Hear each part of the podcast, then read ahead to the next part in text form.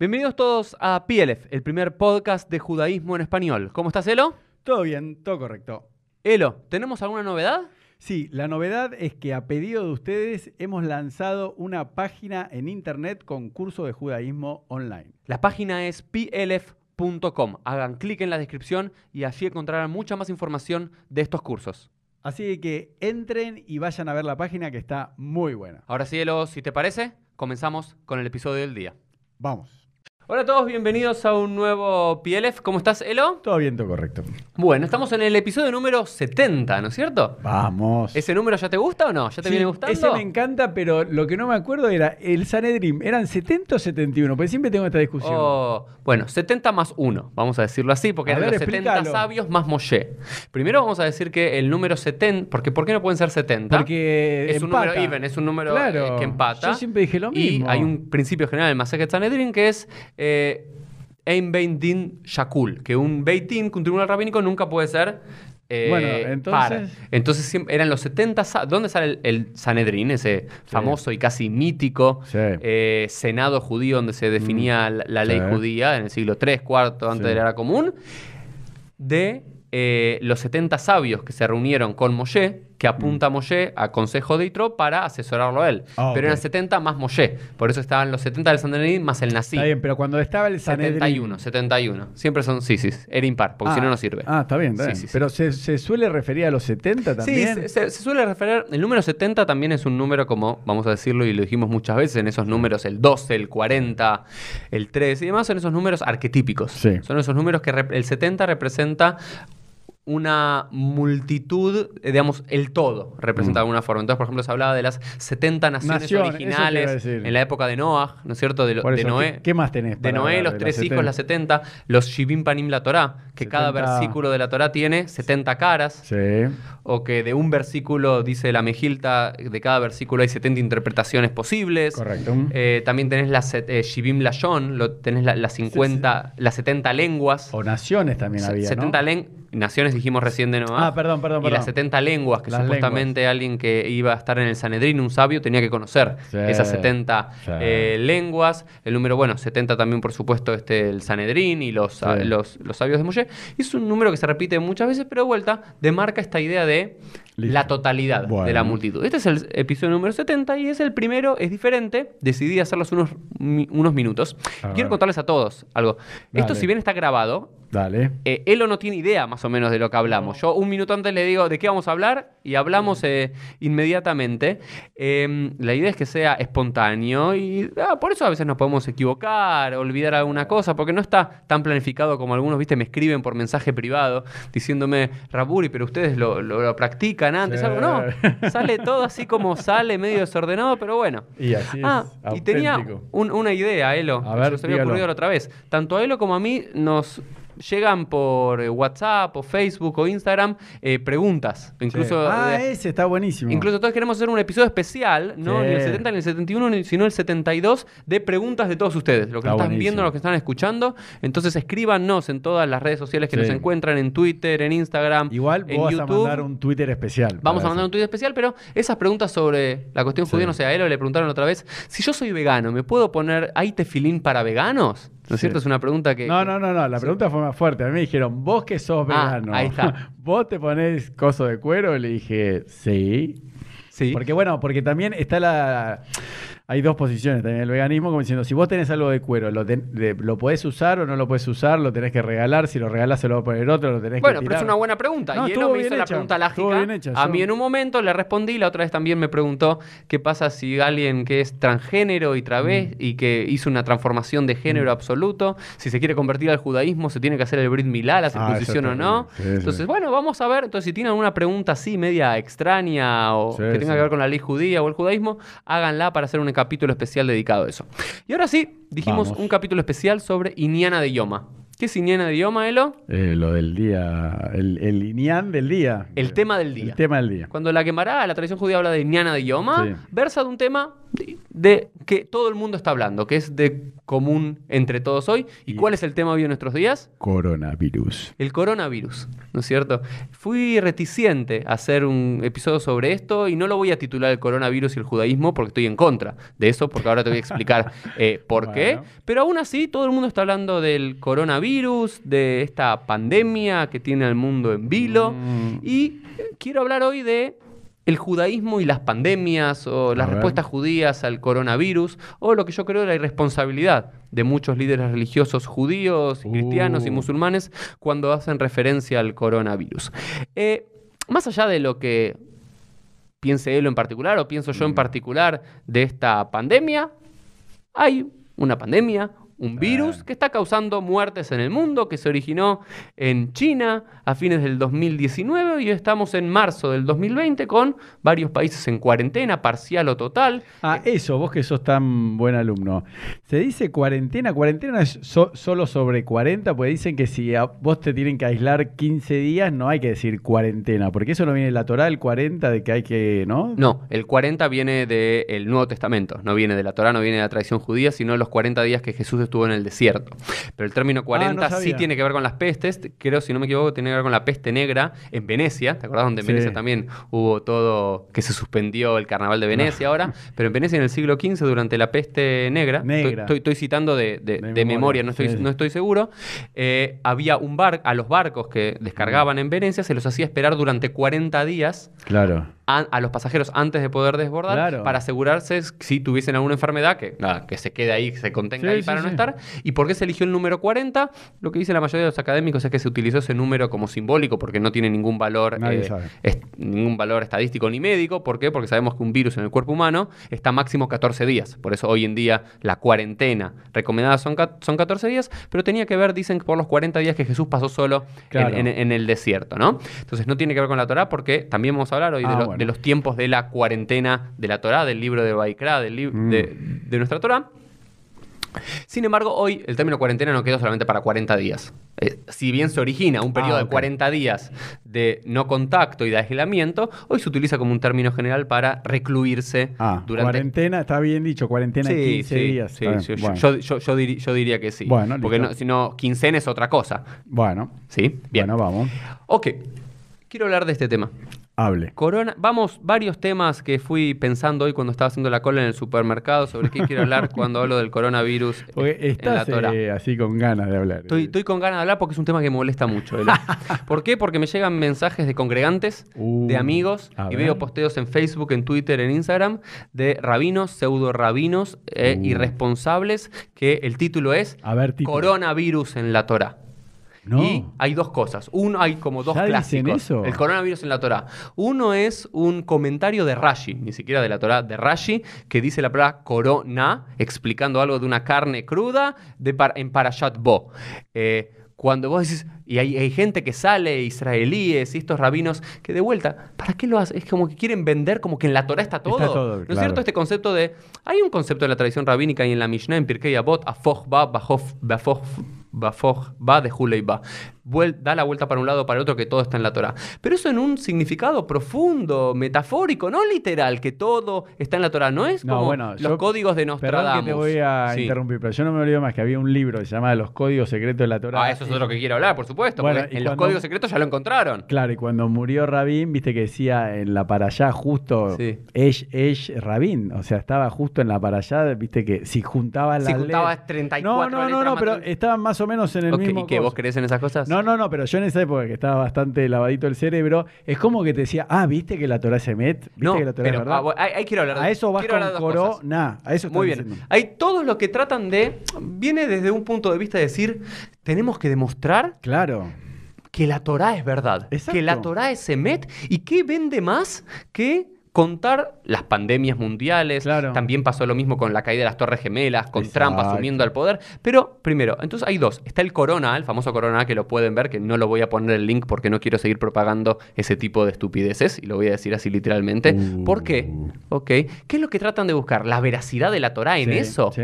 Porque por su- la Torah es un libro tan grande, porque si no lo encuentran en la Torah, lo van a encontrar en el Talmud, y si no en el Shulchan Aruch, y si no en el comentario de Rashi, si no es en Rashi en Ibn Ezra, en el Rashban, en el Ramban, en el Mesilat y Yarim, hay tantos libros para hablar que oh, por supuesto que vas a encontrar alguna palabra que haga referencia. Y más, porque en hebreo no tenés vocales. Entonces, mucho- Ah. eh, tenés solo consonantes, todo mucho más sencillo, entonces. Y lo mismo pasa con los... Hay dos. Lo- el, el corona, ese famoso de Rashi, y la otra versión ver. de todo está en la Torah, los famosos códigos secretos de, Ah, Ah, de- la Torah, que hacen como una codificación de cada 100 letras, Sí. eh, aparece la Kuf. Otras 100 letras más aparece la Sí. Resh. Por supuesto, esos que hay rabinos, pseudo rabinos o scholars in the Torah, que hacen de eso todo vende humo. ¿Para qué lo hacen? Porque eso vende. ¿Por qué lo hacen? Lo mismo que hablábamos hace un instante. Hay algo de los diarios en nuestros días que están más, se consume más y ponen todo en títulos negros, ¿no es cierto? Parecen sí. todos Crónica TV. Sí. Para los que no conocen Crónica TV, claro. es un, eh, Un canal de un cable. canal de cable sensacionalista y amarillista. Ar- argentino. Todo en negro, todo, viste, noticias En rojo, en en rojo. Digamos, coronavirus, coronavirus. Y para que el rabino que pone eso, claramente después tiene mucho más seguidores en YouTube y todo, y después dice todas las otras sandeces que quiere decir. Pero por supuesto que todos los académicos desacreditaron absolutamente No, pero el pará, tema de los códigos secretos de la Biblia. la Necude, ¿de qué vamos a hablar en relación a todo? Porque vos me lo dijiste antes, So- de la cámara. so- sobre, sobre todo esto que tiene que ver con el coronavirus. Sobre todo esto y sin no, no, cosas pero que vos me fueron decías que hay surgiendo. rabinos que dicen esto ocurre por. Ah, bueno, ese es otro tema. Va- Ah, vamos para ah, el tema. listo, El listo. primer tema Vamos, que quiero, vamos, a ir con varios temas. Vamos a los temas. El primer tema es estos que dicen todo está en la Torah, el coronavirus está Ah, en la este era el Torah, primer y tema, lo encuentran perfecto. en Corona o lo encuentran en haciendo sucesión de letras y demás. Primero hay que decir algo para que todos los que están escuchando y tienen un poquito de sentido común, todo lo que tiene que ver con los códigos secretos de la Biblia, de la Torah y demás, es bubemaises, son Uh. shtuyot, son tonterías, y hay que decirlo así de una vez. Uh. Porque sí, hay que decirlo así de una vez. Hay Porque no, pero a ver, es un dato científico, esto de vuelta, no estamos hablando de opinión. Se hizo lo mismo con Moby Dick, se hizo lo mismo con otra, la enciclopedia británica, hicieron Ah. lo mismo con la francesa, con todas las grandes colecciones secuencias de letras que te- y aparte es, es lo otro es por supuesto un- con el diario del lunes Mm. con las palabras que querés buscar claves Mm. ¿Sí? por supuesto que vas a encontrar todo en la Torah pero eso es realmente el sentido de la Torah Minayamá y eso es el sentido de una Torah que nos tiene que ayudar a vivir mejor Bueno, pero- yo creo que claramente no Yo cuando hago el chiste, viste que lo hice en varios podcasts, que digo, ah, entonces me dejo la barba larga y me hago religioso de vuelta. Pero es lo que porque, vende. No, porque, no, pero es cuando alguien te quiere decir, mira, ¿ves que la Torah era verdad? Ah, entonces sí, es verdad, eh, me, me- me dejo la barba, me visto de negro y no sé qué. No, porque no, no, no existe eso, o sea, todo Bueno, eso- pero hay organizaciones de Kirub, lo que se llama acercamiento a judíos a la Torah, especialmente Ella Torah y Claro. otros, que te hacen cursos enteros, que te muestran las siete maravillas de la Torah y demás. Sí. Que de vuelta, al que no sabe nada, al ignorante, lo compras con eso. Claro, bueno, es lo que digo. Pero quien se informa un poquitito, y les pido a todos que no me crean a mí, pongan academic papers, eh, eh, artículos académicos sobre digamos, códigos de la Biblia, están todos totalmente desacreditados. Pero de vuelta, ¿con qué venden estos rabinos? Con la ignorancia de la gente. Mientras que la gente es ignorante, le podés vender humo, Sí. literalmente. Entonces, eh, esto es el primer punto, Bueno. digamos, de decir que de vuelta quiero llegar a este punto de la irresponsabilidad de los líderes. Porque creo que sí hay un mensaje de la Torah para hablar de las pandemias y el coronavirus, pero no tiene nada que ver con encontrar si el coronavirus está en la Torah o no. Por supuesto que la Torah no habla del coronavirus. Ni los códigos secretos ni el corona de Rashi. ¿Sí? Rashi se levanta de la tumba, dice, Tojirul Hashem, están... Porque Rashi quería hacer cualquier otra cosa que lo que dicen que quiso hacer. Perfecto. Bueno, eso punto número uno. Vamos Punto número dos. Nosotros los judíos, en relación a las pandemias, si no hablemos del coronavirus, acá hablemos de la peste negra y otras pestes en la Europa medieval. Pará, y decir los números de las pestes antes. No estoy seguro, creo que siglo XIV, la No, no, peste no, negra, pero la gente que moría, para 25 que la gente... millones. Repetilo. 25 millones, pero también... 25 Pero millones. duró, digamos, fue todo en Europa y Asia y duró como 20 años Bueno, la peste negra del eso- periodo. eso es Está una bien, pandemia. pero por supuesto, es lo, esto es una discusión que teníamos unos segundos antes de empezar el podcast. no, igual no es discusión. No, eh, claramente hoy nosotros tenemos un nivel de sanita- sanitarización y un nivel de, higieni- de higienidad y un nivel Mm. Sí. de avances médicos y demás, y de recaudos que no se tenía en ese momento y de información. Sí. Entonces me parece que por supuesto hoy en día es casi imposible llegar a un número similar y que las pandemias que tengamos ahora, Baruch Hashem, gracias a Dios, los números siempre van a ser menores No, que esas locuras medievales. No, no mueve la aguja que la No. gente que se murió. Bueno, ahí, ahí- ahí dis- disentimos nosotros que creo que es mejor prevenir que curar. No, pero y yo creo que que, está ah, bien. No, pero por eso, seguí con el punto y después hablamos de eso. Dale. Punto número El dos. segundo es, ¿A quiénes acusaron en la Edad Media por la peste negra? Judíos. A los judíos. Después vamos a hablar por el tema de Netilat Yadayim, del lavado ritual de manos y la higienización, que supuestamente eh, los judíos estaban... eh, no se infectaban tanto de esta peste negra, primero porque estaban aislados, tenían como una cuarentena que eran aquellos guetos.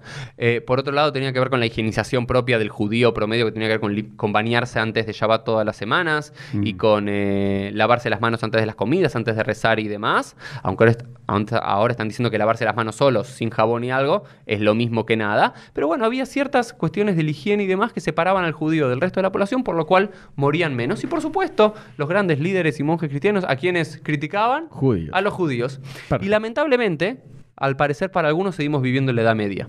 Y tal como a unos judíos nos indigna ver algunos eh, imanes, eh, Mm. musulmanes y demás diciendo que la culpa de el coronavirus la tenemos los judíos y los israelíes que estamos propagando el mal en el mundo. ¿Ya lo dijeron? Ya eso? lo dijeron, sí, Ah, ¿en salió el otro día, sí, sí, en, ¿Pero en dónde sale? Membry TV. No sé, te lo tengo que mandar esos, esos links. No, pero fuera de joda. Eso sale en tipo. En... En la televisión, como se llama, la televisión pública de Jordania y de Egipto. Ah, sale a Sí, ese sí, nivel. sí. A ese nivel. Ah, es grave. Es Ah, no. gravísimo. Yo pensé que era un loquito, un imán que lo graban alguien con el celular. No, y- no, no, digamos, no, a ver, no soy experto en el tema, no sé si es Mm. el número uno, el número dos o el número 50, pero aparece en la Ah, televisión pública. En el mainstream. o Sí, sea, sí, sí, mainstream. Ah, Ok. sigamos. Pero, digamos, está bien, con los musulmanes, la verdad que no son mi pueblo. No Está mal. no esperábamos No, menos. qué sé yo, no sé. Pero a mí que me- lo que sí me preocupa es que propios rabinos, A ver, dale, banda. judíos, Sí. rabinos, que sabemos lo que es estigmatizar a alguien por una peste o por una catástrofe y demás, ¿Qué se la agarran con un grupo particular para decir, por esto se trajo Bueno, la pero peste. dígalo. ¿Qué lo dijo? El Rab Masús, si no me No, pero equivoco, ¿cuál es en el Israel, hecho? que dijo que hay los países que están siendo afectados por el coronavirus son los que permiten el desfile de, los, el- de la comunidad LGBT de los gays. ¿Sí? En los últimos años, por supuesto Israel o Italia y demás, pero también Irán, por ejemplo, Irán es uno de los más afectados y China donde no hay. Entonces, eh, Incomprobable, cero rigor científico. Pero más allá de cero rigor científico, No, de vuelta tiene que ver con la irresponsabilidad del líder. Bueno, pero por eso digo, es algo. Es una locura. Pero lo que pasa siempre, cuando hay un terremoto, también la culpa la tienen eh, los gays o los reformistas O los judíos. O los judíos. Pero cuando sale de un ortodoxo, no es los ah, judíos. vos es decís cuando los propios judíos. cuando los propios judíos, digamos, Ah. cuando es un, est- estas voces, que de vuelta, no son voces menores. Este rap que lo dijo tiene una yeshiva en. Digamos, no, no estás hablando de alguien que eh, tiene 10 seguidores en un canal de YouTube. Tiene seguidores y lo escuchan. Entonces, escuchar que un líder, la irresponsabilidad de un líder religioso, que le eche la culpa a Ah, los gays o a Judíos. los ju- no, pero está echando. Ah, perdón. no, no, no, a los gays en el mundo, digamos. Que Ah, es- ¿sí? Sí, sí, sí. sí. Ah, bueno. Digamos, creo que judío sería como un, eh, Sí, un agravante, Ah, en, un en- agravante. en- en- en toda su categoría, en su categorización. Pero a mí me parece terrible la responsabilidad de líderes y la no irresponsabilidad de decir, para, para, estar acumulado de decir, ¿para qué estás haciendo lo que estás haciendo? Estás, y de vuelta, No. no habla de quienes, habla mucho más, me parece, de los odios que sentimos que de realmente el grupo que está atacando. ¿Qué, qué significa? Ver, Cuando explica. alguien ataca algo así y decir, toda la culpa la tienen los negros, toda la culpa la tienen los mexicanos, toda la culpa la tienen los judíos, toda la, tiene la culpa la tienen los gays, por supuesto que el que está, eso es una forma de expresar tu propio odio. Sí. Tal como los, el chivo expiatorio en la Edad Media éramos los judíos, Claro, el claro. chivo expiatorio ahora para ciertos rincones y lugares de la ortodoxia, que también es la ortodoxia mainstream, por supuesto que hay un- muchos que no, y no voy a decir, no voy a meter a todos en la misma bolsa, pero que haya aunque sea uno, dos, tres rabinos que hablen así, es es, gravísimo. es gravísimo. No, porque la pregunta sería, ¿cuál es la diferencia entre lo que aparece en la te- televisión estatal jordana, que habla que es culpa de los judíos, y que un rabino ortodoxo diga que es culpa de los gays? Ninguna. Ah, eso bueno. es una locura. Y Bueno. eso es lo que hace que muchos condenen a la religión como, Sí. digamos, eh, arcaica y discriminatoria, porque realmente estos líderes propagan ese mensaje de odio. Es decir, es como que ellos tienen como un top list. Odiamos a los reformistas conservadores, odiamos a los gays, odiamos a las mujeres, eh, como la, la iglesia, que el top one ahora... ¿Quién eh, es? Y la- las mujeres o los hombres que están a favor de la despenalización del aborto, viste que es el top Ah, one de la iglesia. Entonces, sí. todo es culpa de ellos. Sí, Entonces, una catástrofe en el mundo, una pandemia, una guerra, un lo que fuese, terremoto, ellos. Entonces, me parece una irresponsabilidad terrible, ¿no? Y muestra el odio que estas personas tienen, que directamente le endilgan a estos grupos estas No, cosas que- que, realmente no tienen nada que ver, ¿no? Vamos a aclararlo. Increíblemente, está, eh, eh, estos rabinos están hablando de una eh, población específica o de gente eh, gay, pero a su vez de gay judíos. O sea, También, por supuesto. Amarás a tu prójimo como a ti mismo siempre y cuando sea igual a vos. O sea, siempre que sea un ortodoxo de así, así, así, Por así. sí, supuesto, es muy ya si es ortodoxo un poquito para allá, eh, a, a mí me pasaba, me decían, no, esos libros no se pueden leer. Digo, pero si es ortodoxo. No, no, pero ese no. Pero no es de la misma que nosotros. Sí, pero esos son anti-mejijistas y Eh. nosotros somos mejijistas. No, locura. Por eso ahí hay un cartel muy lindo que lo tiene, el- que, que creo que lo popularizó la comunidad LGBT gay en Israel, de este pasuk, de este versículo de la Torah, Beabta le rajaca moja y amarás a tu prójimo como a ti mismo, y le agregan como una pequeña frase que dice, afilu sheuloka moja, incluso aunque, no, aunque no sea como vos. Claro. Porque el verdadero desafío es amar a alguien que sea diferente, porque si amas a alguien que es Oh. igual a vos, te estás amando a vos. Entonces, vamos tercer punto. Vamos. Todos estos temas, ¿no es cierto? Este discurso apocalíptico, ¿no? Porque muchos líderes religiosos aprovechan estas pandemias o las guerras o las enfermedades, ¿para qué? Para sumar fieles a sus filas. ¿Por qué? Porque genera miedo, ¿no es cierto? Sí. Una enfermedad, la muerte, la, la inestabilidad y el no saber genera miedo. Y creo que hay una respons- irresponsabilidad enorme Mm. de ciertos líderes religiosos que aprovechan esto para sus fines personales o para tener más Pero, seguidores. perdón, profesor, ¿ahora es eh, judíos o- y no judíos? No, estoy, a ver, por supuesto que a mí me interesa más lo judío porque es lo mío en particular, pero me parece lo mismo para un musulmán, un cristiano, un evangélico, un católico, ¿no? Mm. sí, sí. Aprovecharse de estas situaciones del miedo de la gente. Mm. Entonces, por ejemplo, hay en Israel que salieron por todos lados, especialmente en el mundo sefaradí, en el mundo misrají, que son bastante cabuleros en ese sentido, ¿Y qué con kimot y segulot. Kimot son, eh, digamos, ¿qué es, ¿cómo traducís kim? Ah, eh, Eh, amuletos amuletos. como amuletos o frases, viste, con frases de rabinos o del Baba Sali, o también salió una de Obadi Yosef, como la cara de Obadi Yosef o el Baba Sali, ¿Y qué hay con una braja especial y que todos lo dicen, quien tiene esto en las puertas de su casa y en sus coches y sobre eso, no lo atacará el coronavirus, ¿no? Como un, nivel de irresponsabilidad, ¿no, es de cierto? superstición y de idolatría máximo, porque ya le estás haciendo cualquier cosa que no tiene que ver con la. Está bien, pero de vuelta, esto salió, yo todo lo que estoy diciendo, no, no me pidan, da- mandame los links, por favor. ¿Sabes qué? Buscalos. Si lo querés, buscalos, porque está. Porque está. Estás enojado. No, estoy enojado porque estas cosas me, me- me ponen poner. mal porque se aprovechan de la gente. Es aprovecharse de la gente, de- del dolor. No digo que un rabino, y eso quiero llegar al final, cuál es, sí es el mensaje positivo, Claro. porque no me voy a quedar únicamente con lo negativo. Sí, sí, Por supuesto que creo que el judaísmo y la Torá y los rabinos tenemos algo para decir al respecto, pero no todas estas sandas de barbaridades. Mm. Porque algunos dicen, no, está bien que los rabinos hablen del corona y de los y de todo esto, ¿para qué? Para hacer un jizuk de la emuná, para, para, para fortalecer la fe. Pero está fortaleciendo la fe con mentiras, Sí, con mie- diat- con miedo, la peor forma. Con miedo, bueno, bueno. con la peor forma. No, no, es terrible. Hay un punto más, a ver qué más. Sí, sí. Entonces, me parece que es aprovecharse de la gente en los momentos de susceptibilidad. O, por ejemplo, pasó algo terrible, ¿no? En las cortes hasídicas que pasó en Tu Bishvat, que fue hace poco, el año ¿Qué nuevo de pasó? los árboles. En vez de tomar la cerveza normal que toma, no sé, Maccabi o cualquier cerveza horrible Sí. israelí, compraron la cerveza Corona. ¿Es real esto que te estoy diciendo? Hay fotos. ¿Para qué? Para hacer seguloti pedidos para, eh, diciendo, nuestros pedidos y demás van a, van a impedir que se siga propagando la Ah, Corona por el A mundo. mí me parecería que es al revés. Si consumís la corona es como que lo atraes al virus. Bueno, O no sea, sé, pero yo- pero eso es como que así. Claro, pero igual esta, esta cosa que también es real, si no me equivoco, es un dato, no, no Sí. quiero confirmarlo, pero no, pero que decían que el consumo de la cerveza Corona en Estados Unidos y otros lugares bajó. Claro. la gente asus- Eso pero- es lo que digo, Pero, pero eso es un nivel de, No, bueno, pero la gente está. de tontera absoluta. Bueno, la gente tiene miedo. Si no, la y ge- esta gente se aprovecha de los miedos de la gente. Recién una persona no me quiso dar la mano y un beso. Yo digo, bueno, está bien, no hay problema. No, bueno, pero eso es respetable. Pero una cosa es decirle, ¿sabes qué? Elo, vos decís, Rab, estoy, tengo miedo con eso del coronavirus. ¿Sabes qué? Toma esta foto de este Rebe, o de este Rab, o de este Jajam, y repetí este salmo tres veces y vas a estar protegido. Eso es terrible. Porque le estás dando a la gente una falsa protección. Una cosa es decir, una cosa es decir, ¿sabes qué? Mm. Concentrarte en algún salmo, tenés fe, tenés esperanza, que quiero ser el mensaje quiero Sí. llegar al final. Claro, eso es algo Pa- pa- positivo. para el final es lo positivo. Pero no, porque le estás, le estás mintiendo a la gente. ¿Ok? Vamos con el, el- Vamos. el otro punto.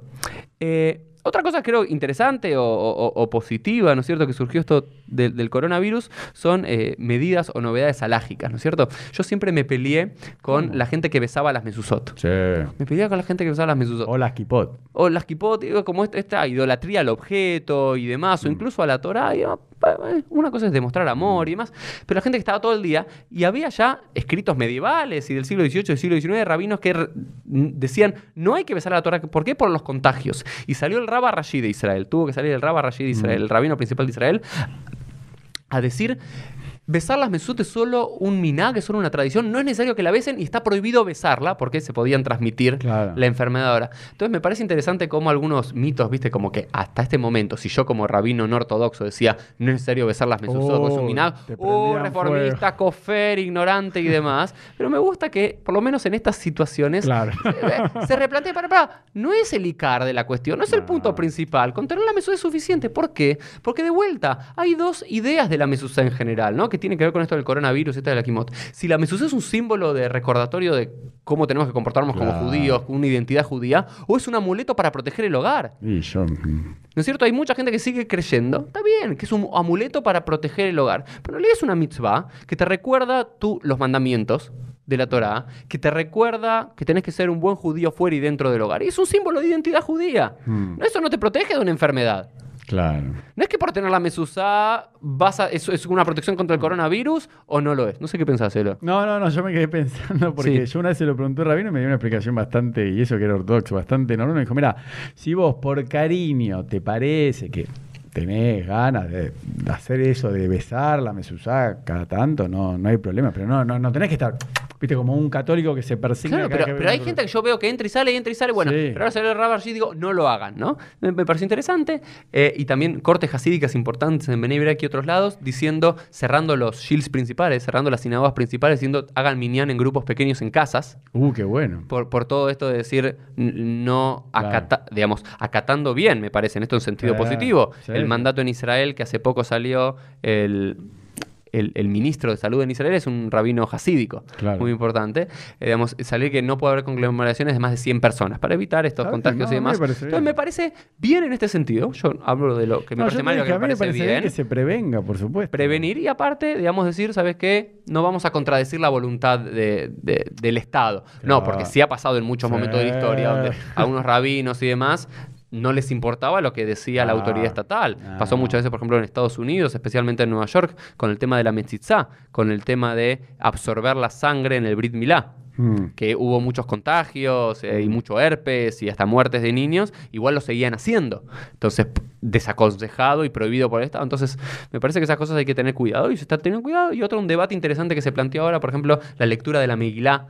Hay muchos que decían que es alágicamente aceptable escuchar la Megilá por streaming o por teléfono cuando Claro. no podías ir. Entonces, bueno, y la última que salió ahora, que es un debate abierto, que no lo voy a trabajar ahora, es el tema si un minyan virtual. Si 10 judíos frente a la Mm. computadora en streaming viéndose pueden decir el cadillo, contestar amén. Contestar amén. Bueno, ¿Y me parece- ¿Cómo queda? la- Ah, no, la, la alajá de vuelta. Hay- acá hay mahloket absoluto, hay un debate absoluto, porque la alajá dice que hay que estar físicamente presente, pero hay que verse. Pero hay una excepción en la alajá, que es qué pasa si estás detrás de la sinagoga y lo ves de lejos y escuchás el amén. Claro. O en la sinagoga de Alejandría, que era tan pero tan grande que la gente no escuchaba al Hassan, sino que bandera. levantaban una banderita. Entonces, son todos estos debates, me parecen interesantes que se vuelven. Pero bueno, son estas circunstancias. Si no, pueden rezar solos en la casa. Y si no, rezar solo a casa, pero si querés hacer Kadish por alguien y demás, necesitas un minyan. Entonces, Ah, ese es el punto eh, principal. Pero me parece interesante sumar a todo esto de las pestes y el coronavirus en particular, cómo despierta la imaginación y, y la creatividad alágica y cómo muchas cosas que hasta este momento, sí, yo estoy seguro, Claro. si a cualquier rabino ortodoxo le preguntás hasta el año pasado, la, La inmensa mayoría voy a Sí, decir, sí, sí. para guardarme, Sí, la mesura. la Megilá, la Mesuzá hay que besarla, por supuesto. Sí. La, la, la, la se puede escuchar por eh, cos, streaming, porque no puedo. No, por supuesto que no. Entonces, esto me parece que son momentos para flexibilizar la ley y hacer entender que hay, hay una lógica interna y que se puede. No, pero tal vez al eh, contrario, no es que se flexibiliza. A mí A lo ver. que siempre me pasó es que te tratan como un ignorante, un estúpido, y te dicen, no, tenés que hacerlo así. Y ni sabes por qué. Y te dicen, "Eh, la mitzvah es una mitzvah. Y ahora es como que tienen que decir, no, la verdad, la alajá Claro. es que no, por- porque también tienen que es- es explicar un la alajá. minago, es claro. Claro, porque no te Es pueden decir ahora eso. sí. Entonces está bueno porque se caen como, viste, las caretas y. Se dicen- caen los mitos. Claro. Pero, me- a ver, por eso me pareció, hasta como lo primero que, para ordenarnos un poco esto, estamos yendo al Pará, final. ¿te queda algún punto más? No, no, este- Bueno. llega el punto de lo, lo positivo. Vamos, vamos al cierre. Eh, pero digamos, lo primero fue estas críticas a la irresponsabilidad, de decir que todo está en la Torá y de eh, vender humo y del apocalipsis y todas esas segulot y estos amuletos y jugar con el miedo de la gente. Los segundos son los debates eh, alágicos contemporáneos que me parecen interesantes. Y ahora sí, quiero decirlo que como siempre digo, no se vale solo criticar, hay que decir algo en positivo. Yo sí realmente creo que el judaísmo y la Torá tiene algo que decir en los momentos de pandemia, sea el coronavirus, eh, la peste negra, o la gripe aviar, o la dígalo. H1N1, o lo ¿Qué que tenés fuese. para decir? A ver. Ok. ¿Qué dice la Torá al respecto? Algo muy sencillo y el único Bueno. pasuk que tenemos que citar. Ush martem et nafshoteihem. Eh, Y cuidarán sus cuerpos, Sí. cuidarán sus almas. Esta es la base Mm. Un versículo bíblico del libro de Deuteronomio, que es la base de la tradición legal judía para todo lo que tiene que ver con cuidados médicos y no exponernos a riesgos innecesarios.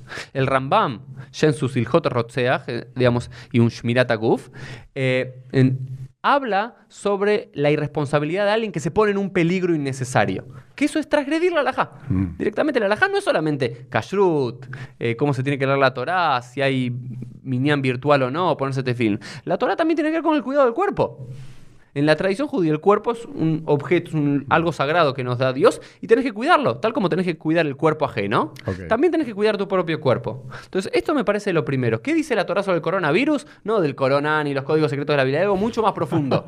¿Qué que la? Torá dice es cuidarán sus cuerpos. Entonces, ¿qué significa cuidarán sus En la cuerpos? práctica, ¿qué en la práctica me parece que tiene que ver, en primera instancia, con aceptar y seguir los protocolos que cada uno de los países, ciudades o lugares que Estoy de acuerdo. me parece que es lo que hay que hacer. De vuelta, no cundir en pánico y hacer de más, ¿no es Mm. cierto? Pues eso también es ridículo, digamos, Sí. porque si- siempre no el discurso es es mejor hacer de más que de menos y por supuesto este es el discurso que vende todo. Si cerramos hoy todo y nadie va a trabajar y se cancela el Shabbat, se cancela todas las clases, todo, para un poco es si baja la instructiva a nivel nacional y demás, me parece que es correcto. Si no, Sí, No. yo un poco Sí. eh, para dar mi opinión, ¿no? Dale. O sea, primero que pasa, está pasando con la salud como pasa a veces con los rabinos que te dicen esto tenés que hacerlo, esto es alajá, inclusive, no sé, mezclar pollo con leche, no, no está en la Torá, pero a, a todo el mundo le hacen creer que es lo mismo. Por más que uno es de, de- de la Torá y otro de Rabanam, ¿no? Entonces, acá lamentablemente hoy en día, como no se termina de entender esto porque es nuevo, ¿no? Ujú. Entonces se están tomando medidas sumamente extremas y muy pre- precavido que está bueno. En dos años nos vamos a reír diciendo, no, era una gripe común, no, se, se analizó, se secuenció el ADN, lo que sea de la enfermedad, y es igual que la gripe A, la gripe B, la Z, la 8, Ok. no pasaba nada. eso yo no sé porque no, soy un experto en salud, entonces no, voy a hablar de algo que no sé. No, no, pero yo te digo, eso va a pasar en dos años. Ahora me parece bien que se cierren, que por ejemplo lo dijo el primer ministro, ¿no? Que cualquier de Israel, cualquier persona que llegue al extranjero se queda 15 días en la casa, que no salga, que se tome la temperatura en la oreja, en la frente, con lo que quiera y se controle. Muy bien. Me parece bien. Lo mismo tendrían que hacer todos los países del mundo. Me parece bien que se suspendieron los torneos porque por ignorancia, pero porque no sabemos cómo tratar y no queremos Está hacer. Lo que sí es importante que yo te puedo aportar desde la comunidad vegana, ¿no? De, de gente que está saludable 100%, es que hay mucha más gente que se muere de obesidad, ¿entendés? Una de, Sí, por escuchá, supuesto. y es gente que todos los días come y se muere. Gente que se muere de cáncer por un montón de cosas que ellos mismos se provocan, con la comida, con los hábitos, etcétera. Enfermedades cardíacas, si vos ves la cantidad de millones de personas que se mueren, el, en el ranking es por cáncer, enfermedades cardíacas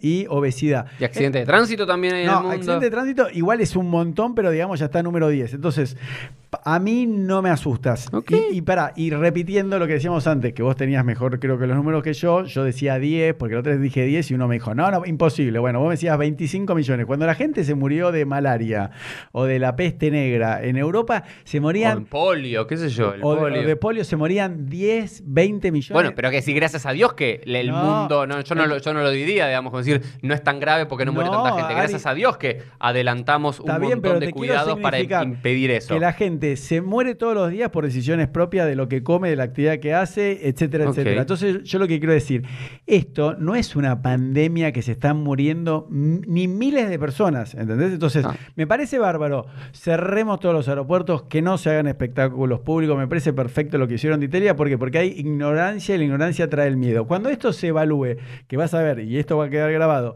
que en un año que esto era igual que una gripe A, pero ya se va a saber, no, miren, hay que tomar esto, hay que tratarlo esto, no va a pasar nada. Y la gente Bueno, va- por supuesto, porque van a encontrar el- el- No, no, el- pero- la, la solución. no, pero eh, pará, y eso recién lo hablé con mi amante de grabar. Yo le decía, si esto fuese como era en su momento la malaria, que un mosquito te pica a mí, adulto, que soy vegano, sano hago deporte, a vos, a tu hijo, a tu hija, que son todos sanos, ¿no? Y un mosquito te pica o te contagias una enfermedad y te morís, yo sí estaría preocupado. Pero la verdad que es como una gripe. Bueno, como el dengue. O como el dengue, no, pero digo, ahí es mortal y agarra a cualquiera. Viene un mosquito, te picó, te mató. Pero acá, en el caso de- del, del coronavirus, es casi una gripe, es, es una variedad de la gripe, que solamente está eh, matando a la gente que tiene más de tanta edad y que tiene una condición física previa. Entonces, lo que te quiero decir, Uri, ningún hijo tuyo, ningún hijo mío, yo- a vos pero- no te va a pasar pero- nada. va a pasar hay- algo ahí en lo que disentimos, es lo que me parece con la responsabilidad de lo que decimos o en los medios, aunque a esto PLF no lo escuche nadie y demás, aunque lo escuchen 20, 100 o 500 personas, tiene que ver con no sabemos si realmente yo ahí sí seguiría, digamos, a la Organización Mundial de la Pero Salud y a todos los países y demás. Está bien. Pero yo, yo tendría no- más cuidado con las cosas que no, decimos. No, no, no. Uri, yo lo que digo es, yo que leí de gente de la comunidad científica vegana que sabe, que son médicos, eh, bien, PhD, bueno. todos, ellos ya lo explicaban. Dijeron, esto es muy parecido a una gripe A. La única diferencia es que hoy en día no tenemos todos los elementos para entenderla. Y no tenemos la vacuna, punto. Listo. Que- Bueno, pero lo que te quiero significar, no, no, está bien, pero lo, lo- lo que te quiero significar es que eh, estoy de todas maneras de acuerdo con toda la medida de prevención. Bien. Yo no es que digo, llamo a la, ¿cómo se dice? A la insurrección y a decir, No, chicos, es- esparzamos la salida No, por todos no, lados. y eso, a ver, eso me, me parece que también. Eso queda claro, Eso, ¿no? Sí, sí, Ah, sí. bueno. Y eso me parece que tiene que ver con eh, esta irresponsabilidad de argentino en particular y demás, que si hay una directiva Ah, de, sabes que te fuiste al extranjero no lo van a hacer. y volviste al país, no vayas a la escuela, no, no vayas a tu trabajo por 14 Claro. días y demás. A ver, eh, digamos, me parece que es, de vuelta, es el concepto de cuidarse a uno y cuidar al otro. No Digamos, eh, está bien, pero ese concepto talmúdico de la de la C, todo judío es Mm. responsable uno por los otros. Hoy en día lo tenemos que expandir al humano, todo humano es responsable uno por los otros. Y el, el concepto de este posmoderno es decir, con mi, eh, con mi cuerpo hago lo que quiero. Bueno, en tu casa. Bueno, en tu casa, pero con tu cuerpo haz lo que quieras, pero si con tu cuerpo, porque vos quizás tenés esta- Claro. e- este virus. Mm. Con tu cuerpo no puedes hacer lo que quieras, No. en definitiva, porque No, realmente de acuerdo. estás eh, infectando a otros, potencialmente. El segundo tema que para mí dice la Torah que es importante es el de Pikuach Nefesh Dohe Shabbat, este concepto de eh, la prevención de la vida y el cuidado de la vida. Obvio. Corre todos los mandamientos de Shabbat y Por por supuesto supuesto. todos los otros mandamientos, incluso Safek Pikuach Nefesh. La duda sobre la, la prevención de la vida también corre todo eso. Entonces me parece que hay que tomar todas las medidas necesarias. Estoy de acuerdo. Algo me parece interesante para, de vuelta, este concepto de Netilat Yadayim, de siempre lavarse las manos, apenas nos levantamos a la mañana, como dice la Alajá, o antes de comer pan, o antes de rezar y demás. Pero es algo que ayuda, que es algo que Mm. está en la tradición judía. Hoy en día, aparte del agua, sumale algo más, me Mm. parece interesante. Este concepto de Berrapó Irapé, este versículo bíblico de la Torá que dice, y curar habrá de curar, que Mm. es el concepto talmúdico, de la base talmúdica de la cual dicen eh, Natán lo. Natán la Rofer Reshut el Rapot, que se le da a los médicos el permiso para eh, usar la ciencia, por supuesto. Por supuesto. Digamos, esto, es decir, eh, las quimot, las seculot, te pueden ayudar a nivel de alma, estar más tranquilo, pero todos tenemos que ir a un médico. Muy bien, estamos de acuerdo. Eh, el otro ¿Qué punto más? de no propagar noticias falsas y el- ni el sensacionalismo. ¿No? En la Torá habla cuando se iba a hacer una investigación y se tenía que probar en los testigos que alguien había cometido una transgresión, decía Bejakarta Bedarash Taitev. Y vas a investigar y vas a Mm. averiguar bien. Y después en Masejet Sanedrín un montón de preguntas y cosas que uno se tenía que asegurar para que asegurarse que el, el testimonio sea verídico. Y hoy en día es tan fácil, y me llegan en 20 grupos de WhatsApp de la comunidad por fuera de la comunidad. Israel ya tiene la cura para el coronavirus o la coronavirus y lo hizo tal, o todos estos mensajes que se propagan, o, o hay que encerrarse en la casa y no salir más, o vayan al supermercado porque ya no hay más cosas en todo el país. Todos estos mensajes, estas noticias falsas, me parece que hay algo sí que la tradición judía puede decir de eso. ¡Pará! Mm. No mandes. Si lo, digamos, si lo recibís es como el tema de la Yona Ra. Si lo recibís una cosa, lo escuchás de vos, pero si vos lo propagás, Mm. ahora vos sos culpable también. Una cosa es, si lo recibís, ignoralo. Bueno, pero la gente está muy asustada. Bueno, pero por eso, pero son estos líderes eh, periodistas, políticos y religiosos irresponsables que si sabes qué, ¿qué es lo que tenés que hacer cuando te llega un mensaje así? No reproducirlo y solamente llegar a los medios más o menos confiables. A los medios masivos de comunicación, bueno, aparte de una teoría conspirativa, confía en esos medios. No, si querés hacer algo que la alajá realmente te diga, no compartas cosas sin comprobar. Mensajes de audio, la directora del tal hospital, Sí. y al final dijo, yo nunca dije eso. Sí, y no es mi voz. Entonces, me, parece que hay que tener un poco Sí, en cuenta que eso. dicen, este mensaje me lo dijo. Claro. Ot- otro tema importante, estamos por terminar, el tema de Bikur Jolim a la distancia. ¿no? Mm. Siempre el Bikur Jolim es una gran mitzvah visitar a los enfermos. Pero por supuesto, si el fe- enfermo está en cuarentena y más, No. no, lo visites. Hoy en día tenemos tanta tecnología y tantas cosas, pero de vuelta, son cosas que te parecen obvias, pero no son obvias. Una cosa sí es ocuparse Mm, y estar pendiente, pero tampoco arriesgar su propia vida. correcto. El tema de, bueno, me parece que hacer un hizuk, si hay alguna plegaria típica para pedir por los enfermos y demás, es el Bikur Jolim, ¿no? el, el, el Misheber Ajla Jolim, el pedido que Bueno. hacemos en la sinagoga diariamente, semanalmente por los enfermos. Me parece que esa es la única que tenemos. Y con esta idea querría ir terminando es, Terminemos. estamos a punto de empezar el libro de Baikra, Sí. el libro de Levítico, y ahí vemos la figura del Cohen Agadol, del sumo sacerdote, siendo no solamente quien dirigía los rituales en el templo, Mm. sino que cuando una persona tenía una enfermedad cutánea Sí, o algo similar, lepra, todo eso. lepra o lo que fuese que era, era el que lo investigaba. Y el que definía si está en cuarentena o no, ¿no? Claro. Para entonces este tema de la cuarentena, de que tenía que quedarse recluido fuera del campamento para no contagiar a los otros y demás, era el Cohen el que supervisaba. Eh, me parece que en relación a la cuarentena y el recluirse, hoy en día, gracias a Dios que los rabinos no somos médicos y no, so- no somos epi- ep- epidemólogos y no somos infectólogos. Ah, menos mal. Y de- no, no, pero es importante, ¿no? Hay muchos rabinos que dicen, rabino, ¿cómo? No, no, los rabinos tenemos que recluirnos en nuestro saber. Sí. Nuestro saber que puede ser la Torá, la Alajá y demás. No hablar si no sabemos. De vuelta es importante. No hablar si no sabemos porque estás informando mal. Bueno, pero tal vez sí eh, tienen la obligación, eh, eventualmente los rabinos, de rodearse de algún médico o algo para que vos le digas, mira, yo hablé con esta persona que la conozco tal y tal y me dijo que hay que hacer tal y tal. De todas maneras, tenés que ir a un médico, pero que vos también, los rabinos, se informen con médicos que de su confianza. Por supuesto, eso es lo que tienen que hacer de vuelta. Pero es, esto me parece también terrible y de irresponsabilidad de atribuirse. Soy psicólogo y soy psiquiatra. No, no somos ni psicólogos ni psiquiatras. Si alguien tiene, está pensando en suicidarse, yo como rabino lo tengo que acompañar con Mm. algún mensaje, pero no te digo leyendo un salmo o viniendo a la sinagoga a rezar o creyendo en Hashem te vas a salvar. No, lo tengo que mandar con un psicólogo, con un psiquiatra. Lo mismo con estas cosas. Correcto. Yo como rabino hay de cosas que no sé. Yo hablo únicamente de lo que más o menos sé y estudié. Entonces me parece que también esto, eh, diferenciarnos del Cohen Gadol y no creernos que como el Cohen Gadol- el sumo sacerdote, podía hacer todo, nosotros también. Recluyamos nosotros también en nuestro saber específico. Bueno, y esto es lo que quería compartir con nosotros hoy en esto sobre las pandemias, el coronavirus y qué es lo que el judaísmo puede o no debería eh, compartir al respecto. Nos vemos la próxima. Chao.